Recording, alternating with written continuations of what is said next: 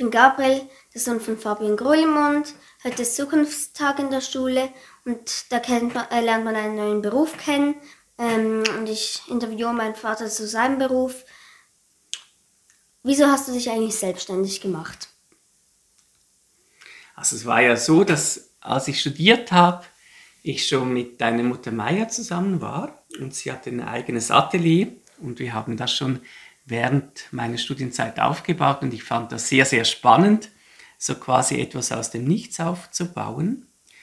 Und als ich mit dem Studium fertig war, habe ich überlegt, in welche Richtung es gehen soll. Zuerst hatte ich das Gefühl, ich könnte vielleicht Professor werden oder Psychotherapeut. Und ich weiß noch, ich war dann zusammen mit Maya in Rom und wir haben in einem Restaurant gegessen, wo es so wunderbare Spezialitäten gab. Mozzarella, Parmaschinken. Und irgendwie hatte ich da plötzlich den Gedanken, wenn ich jetzt die Wahl hätte, Professor zu werden, Psychotherapeut oder ein eigenes Restaurant zu eröffnen, dann würde ich, glaube ich, ein eigenes Restaurant aufmachen. Und einfach so der, der Wunsch, irgendwie was Eigenes zu haben, selbstständig zu sein, ein kleines Unternehmen aufzubauen, das hat mich irgendwie völlig fasziniert. Wie lange hat es gedauert und welche Probleme gab es?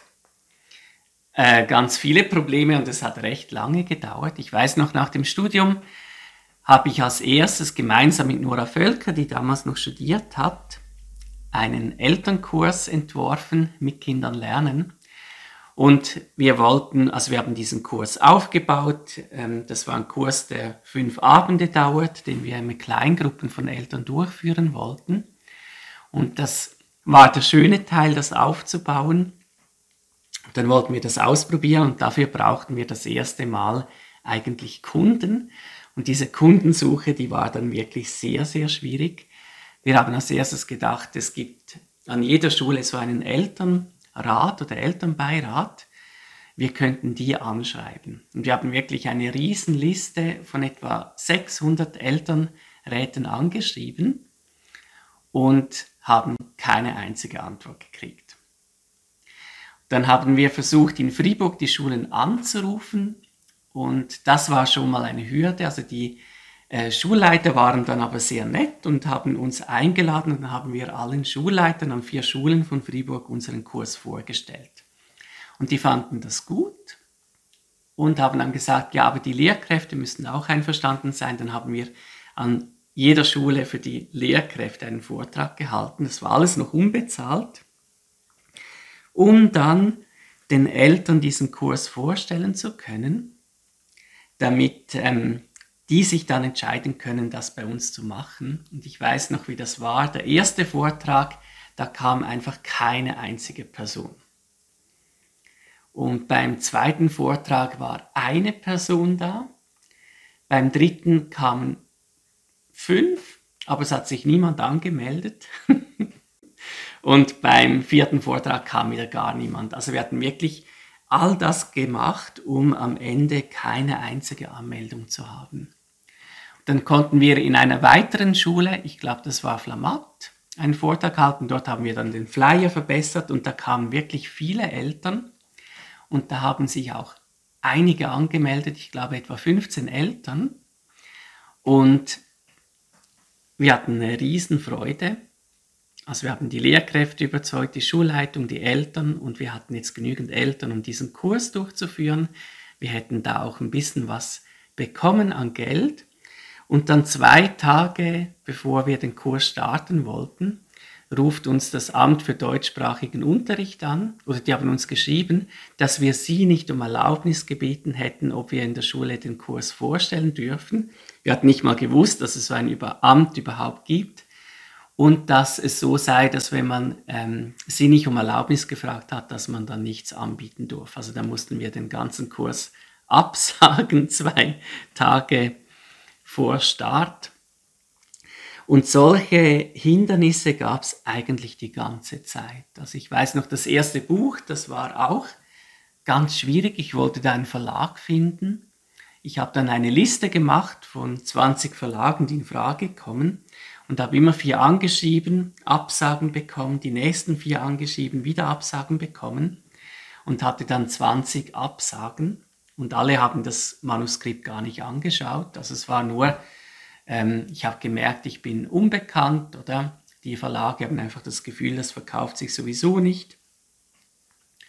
Und ich habe dann den ersten Verlag wieder angerufen und habe da genauer nachgefragt. Und der Verleger meinte, ja, das sei ein Thema mit Kindern lernen, das interessiere sowieso nicht ähm, viele Eltern. Und ähm, er könne sich das nicht so vorstellen, dass es da wirklich ein Publikum dafür gibt. Und ich kannte, wusste dann aber, dass mein Chef, Professor Perret, diesen Verleger und dessen Frau kennt und dass die Frau vom Verleger Lehrerin ist. Und ich habe dann meinen Professor, meinen Chef gefragt, ob er nicht der Frau, also diesem Verleger sagen könnte, dass er das Buch, das Manuskript mal seiner Frau geben soll. Und die war eben Lehrerin und die fand das eben gut und hat ihrem Mann dann überredet, mir eine Chance zu geben.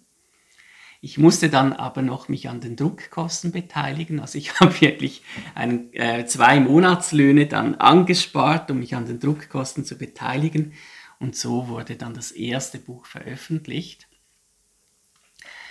Aber das war wirklich eine Zeit, wo ich das Gefühl hatte, ich muss so um jeden kleinen Schritt unglaublich kämpfen. Seit welchem Jahr konntest du eigentlich schon gut davon leben? Das erst etwa seit 2013, also ich habe 2007 begonnen und 2013 konnte ich dann so knapp davon leben. Da habe ich auch aufgehört, an der Uni und Fernuni Vorlesungen zu geben. Es hat also relativ lange gedauert. Und das Jahr 2011, das war irgendwie so ein entscheidendes Jahr. Da hat sich ganz vieles aufgetan.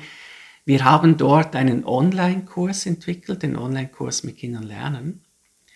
Das ist ein Kurs, der Eltern dabei hilft, die Hausaufgabensituation mit den Kindern zu verbessern. Da geht es um Fragen wie, wie kann ich mein Kind besser motivieren?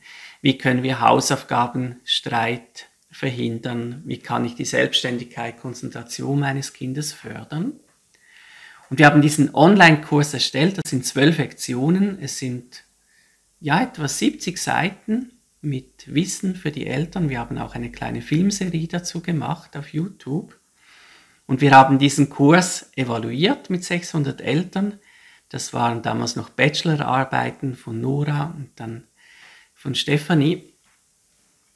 Und es hat sich gezeigt, dass dieser Kurs sehr wirksam ist, also dass die Eltern wirklich nachher sagen, die Kinder sind motivierter, sie sind konzentrierter, sie haben weniger Probleme mit den Hausaufgaben und wir haben den kostenlos angeboten. Und das kam sogar dann in der Zeitung in 20 Minuten und im Bund, also in großen Tageszeitungen, es haben sich viele angemeldet.